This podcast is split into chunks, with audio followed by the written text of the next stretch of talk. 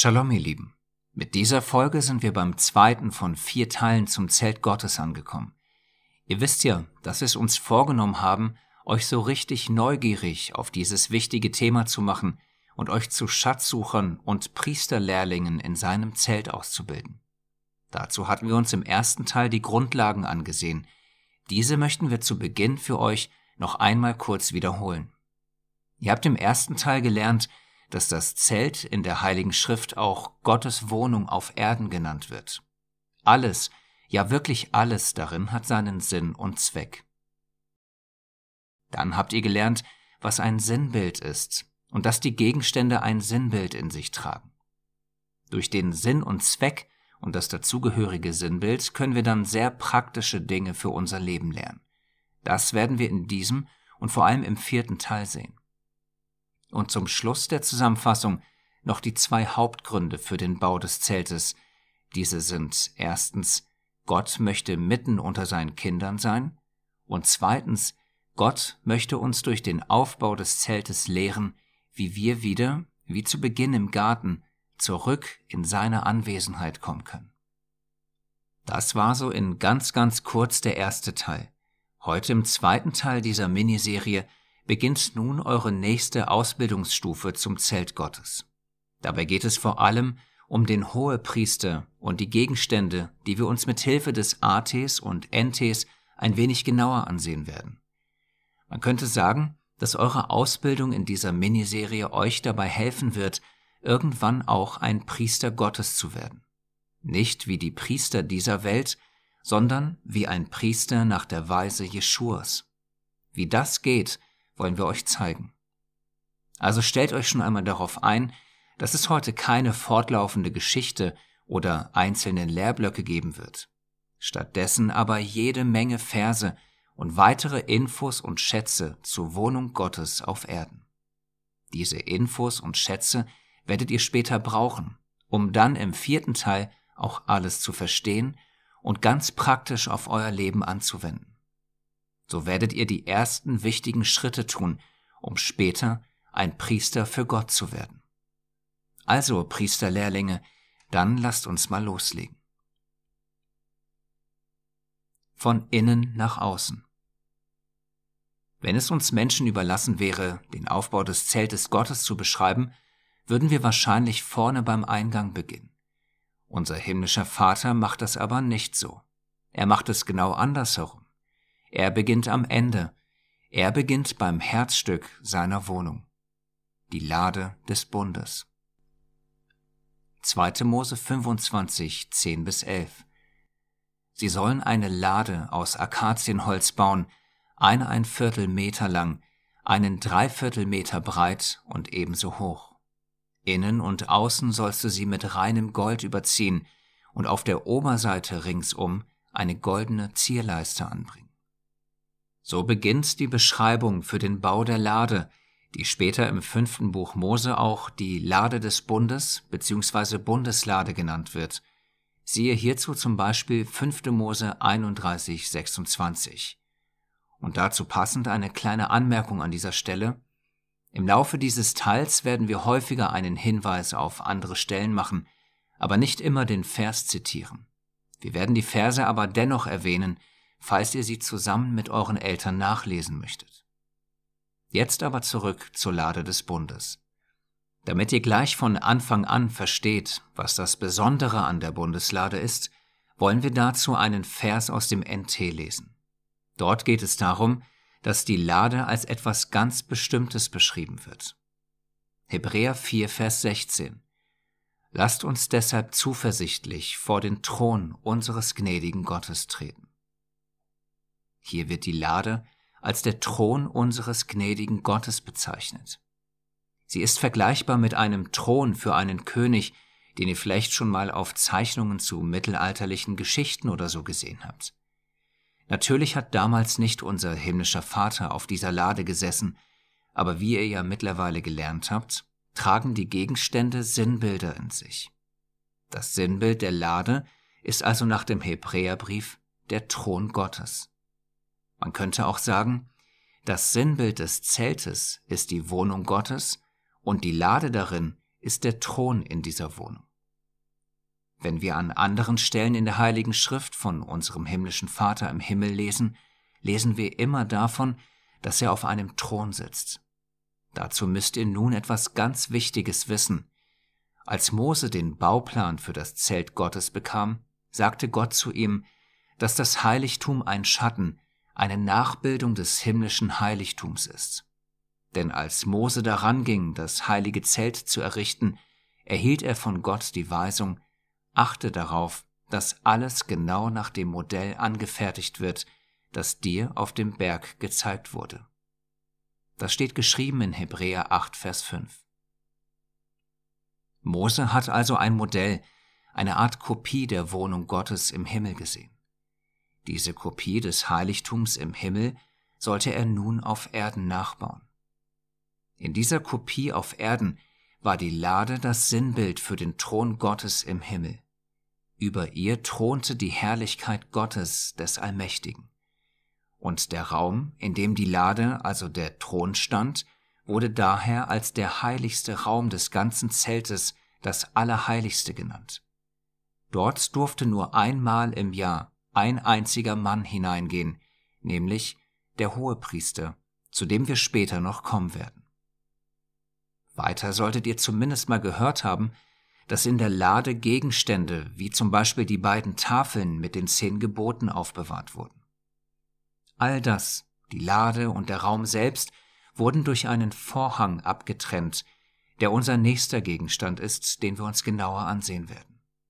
Genau genommen haben wir uns ihn schon in der ersten Folge angesehen. Könnt ihr euch noch erinnern, was das Besondere an ihm war? Es war das Sinnbild auf den Garten mit den zwei beschützenden Cherubim. Wir werden das gleich noch einmal zusammenfassend wiederholen, aber zuerst der einleitende Vers zum Vorhang, den Mose als Beschreibung von Gott erhalten hatte. 2. Mose 26, Vers 31. Du sollst einen Vorhang anfertigen aus blauem und rotem Purpur und Karmesin und aus gezwirntem Leinen und sollst Cherubim in kunstvolle Arbeit hineinwirken. Diesen Vorhang hatten wir, wie gesagt, uns schon in der letzten Folge angesehen und euch dabei das Sinnbild und die Verbindung zum Garten gezeigt. Man könnte auch vereinfacht sagen, der Vorhang mit den zwei Cherubim im Heiligtum versinnbildlicht die zwei Cherubim aus dem Garten. Hier noch einmal die Gegenüberstellung der beiden Bilder, die das sehr leicht verständlich machen. Aber der Vorhang versinnbildlicht noch mehr als nur die Cherubim aus dem Garten und unsere Trennung von Gottes Anwesenheit. Er steht noch für eine dritte wichtige Sache. Dieses dritte Sinnbild greift das auf, was wir euch soeben über den Hohepriester gesagt hatten, nämlich er ging einmal im Jahr mit unschuldigem Blut durch den Vorhang und durfte so in die Anwesenheit Gottes kommen. Hebräer 10, Verse 19 bis 20. Liebe Brüder, wir haben freien Zutritt zum Allerheiligsten. Jesus hat sein Blut geopfert und uns den Weg durch den Vorhang hindurch frei gemacht, diesen neuen Weg, der zum Leben führt. Der Vorhang aber, das ist sein Leib. Hier lesen wir nun, dass in dem Vorhang auch ein Sinnbild auf den Leib Christi steckt. Damit sind es jetzt nun schon ein paar Sinnbilder auf einmal, und der eine oder andere von euch könnte jetzt ein wenig durcheinander kommen. Aber keine Sorge, wir werden euch alles eins nach dem anderen erklären. Denn bei all diesen Sinnbildern zum Vorhang kann man es ja niemandem übel nehmen, wenn er da durcheinander kommt. Daher fassen wir alles dazu noch einmal kurz für euch zusammen. Also, der Vorhang ist eine Art Trennung. Die Cherubim darauf versinnbildlichen die Cherubim aus dem Garten Eden. Diese beiden Dinge zusammen sollen uns verdeutlichen, dass wir seit dem Garten und der ersten Sünde nicht mehr direkt in die Anwesenheit Gottes kommen können. Es ist seitdem also nicht mehr so wie im Garten, als Gott noch mitten unter den Menschen war. Aber durch das unschuldige Blut des Sohnes Gottes ist der wichtigste Schritt getan, um wieder in Gottes Anwesenheit kommen zu können. Denn der Vorhang ist nun als Sinnbild offen für uns, wir dürfen uns nun Gott nähern, zum Beispiel in unseren Gebeten. Da der Tod seines Sohnes das Öffnen des Vorhangs versinnbildlicht, geschah es auch, dass bei der Kreuzigung Folgendes passierte. Markus 15, 37 bis 38. Jesus aber stieß einen lauten Schrei aus und starb, und der Vorhang im Tempel riss von oben bis unten entzwei. Sollte bei dem einen oder anderen unter euch zum Vorhang noch etwas unklar sein, dann macht hier eine Pause, redet mit euren Eltern darüber und macht dann mit dem nächsten Gegenstand weiter. Der Räucheraltar und das Räucherwerk. 2. Mose 30, 1 bis 3. Und du sollst einen Altar anfertigen, um Räucherwerk darauf zu räuchern. Aus Akazienholz sollst du ihn machen. Einen halben Meter lang und einen halben Meter breit soll er sein, viereckig und einen Meter hoch, und seine Hörner sollen aus einem Stück mit ihm sein. Und du sollst ihn mit reinem Gold überziehen, seine Platte und seine Wände ringsum und seine Hörner, und sollst ihm ringsum einen goldenen Kranz machen. Auf diesem Räucheraltar wurde eine ganz bestimmte Gewürzmischung geräuchert. Sie hatte die Aufgabe, den Raum mit einem wohlriechenden Duft zu füllen. Diese Gewürzmischung war dabei so speziell, dass sie niemand nachmachen durfte. Siehe dazu 2. Mose 30, 38. Das andere Besondere am Räucheraltar war, dass die Heilige Schrift ihn an mehreren Stellen zur Bundeslade dazugehörend beschreibt. Lest euch bei Interesse dazu 2. Mose 30, Vers 6, Kapitel 40, Vers 5 und Hebräer 9, Verse 3 bis 4 durch. Dazu auch gleich eine Frage an euch. Der Räucheraltar steht ja direkt vor der Bundeslade. Was denkt ihr, was würde man machen, wenn man direkt vor der Bundeslade, also vor dem Thron Gottes wäre? Was ist das Erste, was euch da einfällt? Also uns fällt dazu nur eines ein, nämlich auf die Knie gehen und Gott anbeten.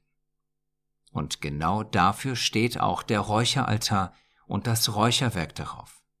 Das Buch der Offenbarung macht uns das sehr einfach und klar verständlich. Offenbarung 5.8 Das Räucherwerk sind die Gebete der Heiligen. Auf das Sinnbild, dass das Räucherwerk für unsere Gebete steht und warum es nicht erlaubt war, dieses Räucherwerk nachzumachen, werden wir im vierten Teil ein wenig genauer eingehen. Jetzt machen wir erst einmal mit dem nächsten wichtigen Gegenstand weiter. Der Leuchter und sein Öl. 2. Mose 25, 31. Du sollst einen Leuchter aus reinem Gold anfertigen. In getriebener Arbeit soll dieser Leuchter gemacht werden, sein Fuß und sein Schaft, seine Kelche, Knäufe und Blüten sollen aus einem Stück mit ihm sein. Was denkt ihr, was der Leuchter macht? Genau, er leuchtet. Aber dazu braucht er noch etwas, sein kostbares Öl. 2. Mose 27, 20. Du sollst den Kindern Israels gebieten, dass sie dir reines Öl aus zerstoßenen Oliven für den Leuchter bringen, um damit das Licht immer am Brennen zu halten. Der Leuchter und das Öl sind also dafür da, dass es Licht im Heiligtum gibt. Wenn ihr jetzt mehr und mehr versteht, dass jeder Gegenstand ein Sinnbild in sich trägt, was denkt ihr, was hier das Sinnbild sein könnte? Fällt euch bei dem Wort Licht etwas ein? Denkt dabei an die Worte unseres Herrn Jeschua aus Matthäus 5, Verse 14 bis 16. Ihr seid das Licht, das die Welt erhält. Eine Stadt, die oben auf einem Berg liegt, kann nicht verborgen bleiben. Man zündet ja auch keine Öllampe an und stellt sie dann unter einen Eimer. Im Gegenteil, man stellt sie auf den Lampenständer, so dass sie allen im Haus Licht gibt. Genau so soll euer Licht vor allen Menschen leuchten. Dann werden sie eure guten Taten sehen und euren Vater im Himmel preisen. Schaut mal, was unser Herr und Meister hier sagt. Man stellt die Öllampe auf den Lampenständer, so dass sie allen im Haus Licht gibt. Ganz genau so, wie es im Heiligtum ist. Und genau so soll unser Licht vor allen Menschen leuchten. Dann werden sie unsere guten Taten sehen und unseren Vater im Himmel preisen. Cool, oder? Wie das alles zusammenpasst und wie die Worte unseres Meisters eins zu eins zum Leuchter hier passen. Wenn ihr wollt, redet erneut mit euren Eltern über diese wundervollen Sinnbilder und Zusammenhänge und macht dann mit dem nächsten Gegenstand weiter. Der Tisch mit den zwölf Broten. 2. Mose 25, Vers 23. Lass einen Tisch aus Akazienholz anfertigen, einen Meter lang, einen halben Meter breit und einen Dreiviertelmeter hoch. Er soll mit reinem Gold überzogen sein und ringsum eine goldene Zierleiste haben. Direkt gegenüber vom Leuchter, also auf der rechten Seite, steht der Tisch, der auch Schaubrottisch genannt wird. Vielleicht ein etwas seltsamer Name für einen Tisch, aber im Prinzip soll der Name uns klar machen, die Brote sind vor dem Angesicht unseres Gottes. Er schaut sozusagen auf sie. 2. Mose 25, Vers 30. Auf dem Tisch sollen die Brote immer vor mir ausgelegt sein. So wie also immer das Licht des Leuchters brennen soll, so soll auch immer Brot auf dem Tisch sein. Das Licht und das Brot hängen zusammen. Da das Licht unter anderem für unsere Taten steht, müssen wir jetzt herausfinden, wofür das Brot steht. So wissen wir dann auch, womit unsere Taten verbunden sein müssen. Dazu schauen wir uns einen Vers aus dem fünften Buch Mose an, 5. Mose 8, Vers 3. Der Allmächtige will euch zeigen, dass der Mensch nicht allein von Brot lebt, sondern dass der Mensch von allem lebt, was aus dem Mund des Allmächtigen hervorgeht. Das Brot steht also unter anderem für das Wort Gottes, das heißt für uns, so wie der Leuchter und das Brot zusammengehören, so müssen auch unsere Taten mit dem Wort Gottes zusammengehören. Oder anders gesagt, Unsere Taten müssen dem Wort Gottes entsprechen. Wir müssen das tun, was Gott uns sagt, denn wir leben von allem, was aus dem Mund des Allmächtigen hervorgeht. Diesen Zusammenhang zwischen dem Leuchter und dem Tisch mit den Broten und wie das alles noch mit dem Räucheraltar und der Anwesenheit Gottes zusammenhängt, werden wir uns gemeinsam in der vierten Folge ansehen. Jetzt aber erst einmal ab zu unserem nächsten Gegenstand, der sich direkt vor dem Eingang ins Heiligtum befindet. Das Becken mit Wasser. 2. Mose 30, 18. Lass ein Becken mitsamt Untergestell aus Bronze für die Waschungen anfertigen. Stell es zwischen dem heiligen Zelt und dem Brandopferaltar auf und fülle es mit Wasser. Dieses Becken stand also direkt vor dem Eingang zum Heiligtum. Stellt euch dazu mal vor, dass ihr selbst vor diesem Becken stehen würdet, und der nächste Schritt wäre der Schritt ins Heiligtum, in den Raum, wo alles vergoldet ist und nur noch ein Vorhang euch von der Anwesenheit Gottes trennt. Was würdet ihr tun? Klar, ihr würdet euch waschen, damit ihr im Heiligtum nichts dreckig macht. Aber für was steht diese Waschung denn? Was ist das Sinnbild dahinter? Wir geben euch dazu einen Tipp. Denkt an das, was uns von Gott trennt. Das muss als Sinnbild abgewaschen werden. Wisst ihr, was es ist? Ja, es ist die Sünde, die uns von Gott trennt. Und diese Sünde muss reingewaschen werden, ehe wir uns unserem Gott nahen. Auch das geht nur durch unseren Messias Jeschua. 1. Korinther 6, Vers 11 aber jetzt sind eure Sünden abgewaschen. Ihr gehört nun ganz zu Gott, durch unseren Herrn Jesus Christus und durch den Geist unseres Gottes. Das Becken hat aber noch weitere Sinnbilder, die wir dann im vierten Teil besprechen, wenn wir unseren Weg durch das Zelt gehen werden. Nun folgt erst einmal der nächste Gegenstand, der Opferaltar.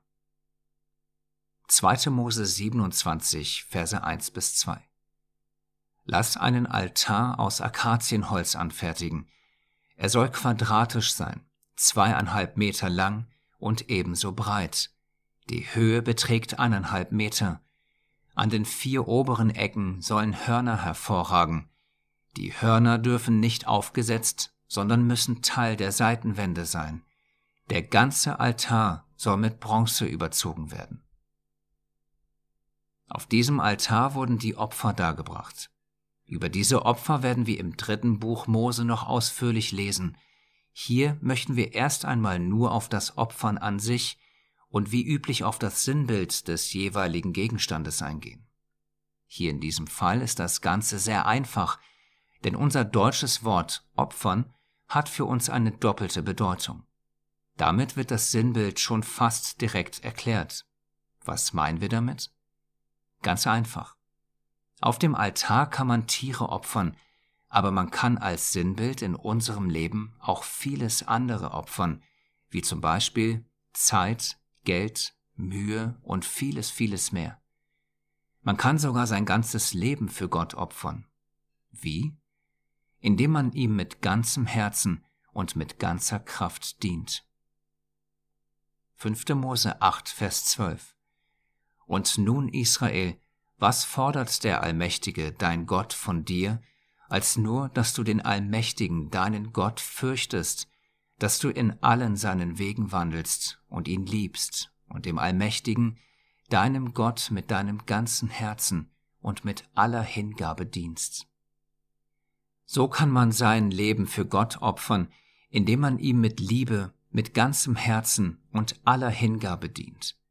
Paulus greift diesen Vers auf und verbindet ihn auf wunderschöne Art mit dem Opfern am Altar. So erklärt er uns auf sehr einfache und verständliche Weise das Sinnbild dahinter. Römer 12.1 Weil ihr Gottes reiche Barmherzigkeit erfahren habt, fordere ich euch auf, liebe Brüder und Schwestern, euch mit eurem ganzen Leben Gott zur Verfügung zu stellen. Seid ein lebendiges Opfer, das Gott dargebracht wird und ihm gefällt. Ihm auf diese Weise zu dienen, ist der wahre Gottesdienst und die angemessene Antwort auf seine Liebe. Wirklich wunderschön und sehr leicht verständlich, oder? Genauso wunderschön und leicht verständlich ist auch das Sinnbild für den nächsten Gegenstand, die Tür zum Vorhof. 2. Mose 27, Vers 16 für den Eingang des Vorhofs sollt ihr einen zehn Meter breiten Vorhang anfertigen. Webt ihn mit kunstvollen Mustern aus feinem Leinen und violettem, purpur und karmesinfarbenem Garn. Er soll an vier Säulen befestigt werden, die auf vier Sockeln stehen. Die Aufgabe einer Tür ist jedem von uns klar. Daher kommen wir direkt und ohne Umwege zu dem Sinnbild, welches wir schon in der ersten Folge hatten, als wir uns Johannes 10, Vers 7 angesehen haben. Dort sagt unser Erretter, dass er die Tür sei. Heute wollen wir uns noch einen Vers dazu ansehen. Johannes 14, Vers 6. Jesus spricht zu ihm, Ich bin der Weg und die Wahrheit und das Leben. Niemand kommt zum Vater als nur durch mich. Als Sinnbild für das gesamte Zelt könnte man auch sagen, wenn man vorne durch den Eingang kommen will, geht das nur durch Jeschua. Und wenn man am Ende zu unserem himmlischen Vater kommen will, geht das auch nur durch Jeschua. Denn er ist die Tür. Er ist das vollkommene Opfer am Altar. Er ist derjenige, der uns am Becken durch sein unschuldiges Blut reinwäscht. Er ist der Leuchter und somit das Licht der Welt. Er ist das Brot des Lebens. Er ist unser Mittler, damit unsere Gebete, die wir in seinem Namen sprechen, am Räucheraltar auch unserem Gott und Vater wohlgefällig sind. Und er ist unser Hohepriester, der im himmlischen Heiligtum vor unserem himmlischen Vater sich für uns einsetzt. Hebräer 9, Vers 24. Schließlich ging Christus nicht in ein von Menschen erbautes Heiligtum, das ein Abbild des wahren Heiligtums ist, sondern er betrat den Himmel selbst, um sich jetzt vor Gott für uns einzusetzen. Mit diesem Vers und der Verbindung zwischen dem Hohepriester damals und unserem Hohepriester Jeschua sind wir auch schon bei unserem nächsten Punkt in eurer Ausbildung angekommen. Der Chef vom Dienst. Gottes Wohnung auf Erden war zwar kein Palast, aber trotzdem gab es dort auch Diener. Diese Diener waren die Leviten, also alle Söhne Levis. Unter ihnen gab es auch die Priester Gottes, die alle Söhne Aarons sein mussten. Er war der erste hohe Priester im Zelt Gottes. Genau genommen ist er nicht der erste, denn der erste war und ist eben unser Hohepriester Jeschua. Aus diesem Grund sollt ihr euer Augenmerk auf Jesus richten, liebe Geschwister, auf den Apostel und Hohepriester unseres Bekenntnisses. Das steht geschrieben in Hebräer 3, Vers 1. Der Sohn Gottes ist also der wahre himmlische Hohepriester und Aaron ist sozusagen das irdische Abbild von ihm. Ihr erinnert euch ja sicherlich noch daran, was wir euch vorhin vorgelesen hatten. Das Heiligtum ist ein Schatten, eine Nachbildung des himmlischen Heiligtums. Hebräer 8, Vers 5. So wie also das Heiligtum auf Erden ein Schatten des himmlischen Heiligtums ist, so ist auch Aaron ein Schatten Jeschuas, unseres wahren Hohepriesters. Und so wie wir durch die irdischen Gegenstände im Zelt und ihre dazugehörenden Sinnbilder himmlische Wahrheiten lernen durften, so dürfen wir das auch mit dem irdischen Hohepriester tun. Dazu müssen wir uns nur ihn und seine persönlichen Gegenstände etwas genauer ansehen. Ganz so wie mit den Gegenständen im Zelt.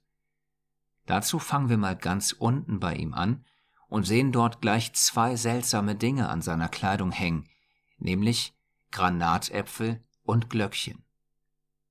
2. Mose 28, Verse 33 bis 34. Am unteren Saum des Gewandes werden ringsum Granatäpfel aus violettem, purpurrotem und karmesinrotem Stoff angebracht und dazwischen kleine goldene Glöckchen, immer abwechselnd. Ja, wir können uns vorstellen, was ihr euch jetzt vielleicht denkt.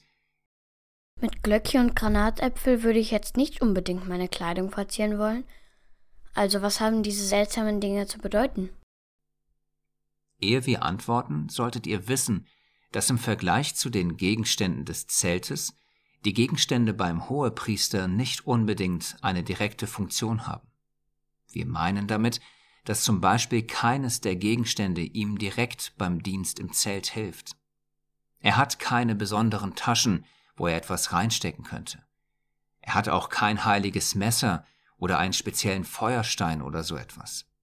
Man könnte auch sagen, dass seine Kleidung viel Verzierung ist und somit umso wichtiger die Sinnbilder dahinter sind. Daher die Frage, könnt ihr euch vorstellen, was die Sinnbilder bei den Glöckchen und den Granatäpfeln sein könnten? Denkt bei den Granatäpfeln mal daran, was das Besondere an dieser Frucht im Vergleich zu anderen Früchten ist. Redet, wenn ihr wollt, mal kurz mit euren Eltern darüber. Und wer noch nicht weiß, was ein Granatapfel ist, kann ja mal nach einem im Internet suchen. So, habt ihr ein paar Vermutungen sammeln oder sogar das Sinnbild entschlüsseln können? Oder habt ihr das Besondere am Granatapfel entdecken können? Falls nicht, wollen wir euch helfen. Ungleich anderen Früchten ist beim Granatapfel jeder Happen, den ihr davon nehmt, ein Samen. Esst ihr zum Beispiel einen Apfel, habt ihr gerade mal ein paar Samen darin. Der Granatapfel aber besteht im Grunde nur aus Samen. Oder anders ausgedrückt, weil so extrem viele Samen im Granatapfel sind, können aus einer einzigen Frucht hunderte neue Früchte entstehen. Behaltet diese Besonderheit im Hinterkopf und schaut euch dazu mal an, was unser Hohepriester Jeschua als Sinnbild zum Thema Fruchtbringen zu sagen hat. Johannes 15, Vers 8. Dadurch wird mein Vater verherrlicht, dass ihr viel Frucht bringt und meine Jünger werdet. Wir sollen also, so ähnlich wie der Granatapfel, viele Samen säen und viel Frucht bringen. Jetzt noch kurz zu den Glöckchen, denn sie hängen ja abwechselnd mit Granatäpfeln an der Kleidung. Hat der hohe Priester im Zelt seinen Dienst getan, war er für alle bemerkbar man hörte ihn. In 2. Mose 28, Vers 35 steht geschrieben, dass er die Glöckchen tragen soll, damit man ihn hört.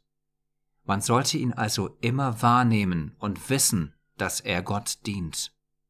So soll es auch bei uns sein. Wenn ihr bald ein Priester Gottes werdet, wird man es in eurer Umgebung wahrnehmen. Und im Zusammenhang mit den Granatäpfeln wird man es an euren Früchten erkennen. Dadurch wird, wie es unser Hohepriester Jeschua sagt, sein himmlischer Vater verherrlicht werden. Wir gehen an dieser Stelle mal weiter und schauen, was das nächste Auffällige am Hohepriester war. Das Brustschild mit den zwölf Steinen und die zwei Steine auf den Schultern. 2. Mose 28, Vers 29. Wenn Aaron dann ins Heiligtum geht, trägt er die Steine mit den Namen der Stämme Israels an seinem Herzen. So werde ich immer an mein Volk erinnert. Und 2. Mose 28, die Verse 11 bis 12. Graviere die Namen der Söhne Israels in Steinschneidearbeit in die Steine, so wie es die Siegelstecher tun. Fasse die Steine mit Gold ein, befestige dann die beiden Steine auf den Schulterstücken des Priesterschurzes als Steine des Gedenkens an die Israeliten. Aaron soll diese Namen auf seinen Schultern tragen, damit ich, der Allmächtige, mich an sie erinnere. Hier in diesen Versen kann man die Sinnbilder schon fast direkt aus dem Text herauserkennen. Es geht beim Brustschild und den Schulterstücken darum, dass der Hohepriester die zwölf Stämme Israels, also seine Brüder und Schwestern, als Sinnbild auf seinem Herzen und auf seinen Schultern tragen soll. Wenn er vor Gott tritt und dient, soll er es immer mit der Einstellung machen, dass er ein Mittler und Fürsprecher für seine Geschwister ist. Ganz genau so, wie unser Hohepriester Jeschua es für uns ist. Denn es ist ein Gott und ein Mittler zwischen Gott und den Menschen, der Mensch Christus Jesus. Das steht geschrieben in 1 Timotheus 2, Vers 5. Und dieser unser Messias Jeschua hat gesagt, wen er ganz besonders auf seinem Herzen trägt. Hebräer 2, Vers 16. Denn Jesus ist ja nicht um die Engel besorgt, ihm geht es um die Menschen, um die Nachkommen von Abraham. So viel zum Herzen unseres Erretters. Nun noch kurz zu den Schulterstücken. Das Tragen Israels auf den Schultern versinnbildlicht das Tragen der Lasten des Volkes. Der Hohepriester ist dazu von Gott auserwählt, dass er sich für die Kinder Gottes einsetzt und ihre Lasten mitträgt. Auch dazu schauen wir unseren Hohepriester Jeschua und seine Worte an. Matthäus 11, Vers 28. Kommt alle her zu mir, die ihr euch abmüht und unter eurer Last leidet. Ich werde euch Ruhe geben. Unser himmlischer Hohepriester lädt uns ein, unsere Last mit ihm zu teilen. Er will uns helfen und diese Last mittragen, so dass wir mehr und mehr Ruhe finden. Seht ihr durch alle diese Verse, wie die ganzen Sinnbilder perfekt auf unseren Hohepriester Jeschua zutreffen? Nun zum Abschluss noch der letzte Gegenstand für heute, das goldene Stirnblatt. 2. Mose 28, Verse 36 bis 38. Lass auch ein kleines Schild aus reinem Gold anfertigen und die Worte eingravieren, heilig dem Allmächtigen. Mit einer Schnur aus violettem Purpur soll es vorn am Turban befestigt werden, so dass es auf Aarons Stirn liegt. Was denkt ihr, wofür das Schild im übertragenen Sinne stehen könnte? In anderen Worten, was ist das Sinnbild dahinter? Dazu ein kleiner Hinweis für euch. Denkt bei der Suche nach der Antwort darüber nach, an welchem Körperteil das kleine Schild angebracht wurde. Das Schild wurde an der Stirn angebracht. Also geht es um unseren Kopf, genauer um unsere Gedanken, Sie sollen rein und heilig sein, wie unser Gott heilig ist. Wir hatten dazu bereits einen Vers im ersten Teil, wo unser himmlischer Vater sagt, Ihr sollt heilig sein, denn ich bin heilig. Das steht geschrieben in 1. Petrus 1, Vers 16.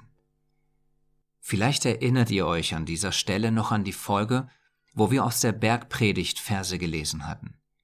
Dort haben wir gesehen, dass der Sohn Gottes uns lehrt, dass allein schon die Gedanken an Neid, Hass, Unzucht oder andere böse Dinge unserem Gott nicht wohlgefällig sind.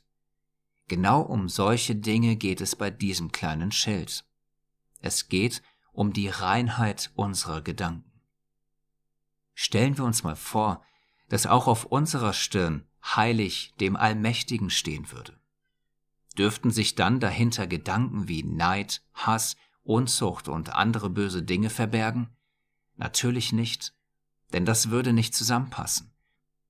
Daher müssen wir unseren himmlischen Vater im Namen seines Sohnes Jeschua darum bitten, dass er uns beim großen Kampf um die Heiligkeit unserer Gedanken hilft.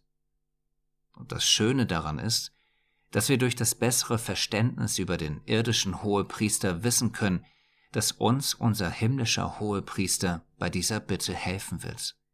Warum?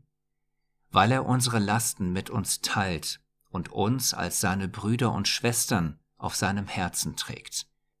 Er kennt unsere Schwächen, er hat Mitleid mit uns und er setzt sich vor unserem und seinem Gott für uns ein.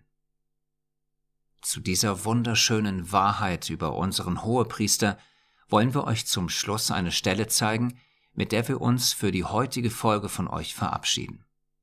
Wir bitten einen jeden einzelnen von euch, tragt diese Worte, so ähnlich wie das Brustschild, immer wenn ihr im Gebet vor Gottes Thron tretet, auf euren Herzen. Hebräer 4, die Verse 14 bis 16.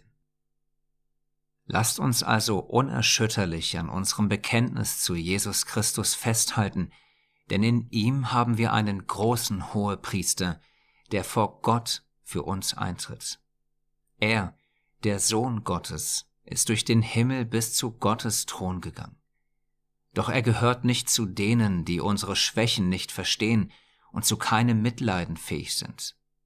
Jesus Christus musste mit denselben Versuchungen kämpfen wie wir, doch im Gegensatz zu uns hat er nie gesündigt. Daher dürfen wir voller Zuversicht und ohne Angst vor Gottes Thron kommen, denn er tritt für uns ein. Dort vor Gottes Thron werden wir Barmherzigkeit empfangen und Gnade finden, die uns helfen wird, wenn wir sie brauchen.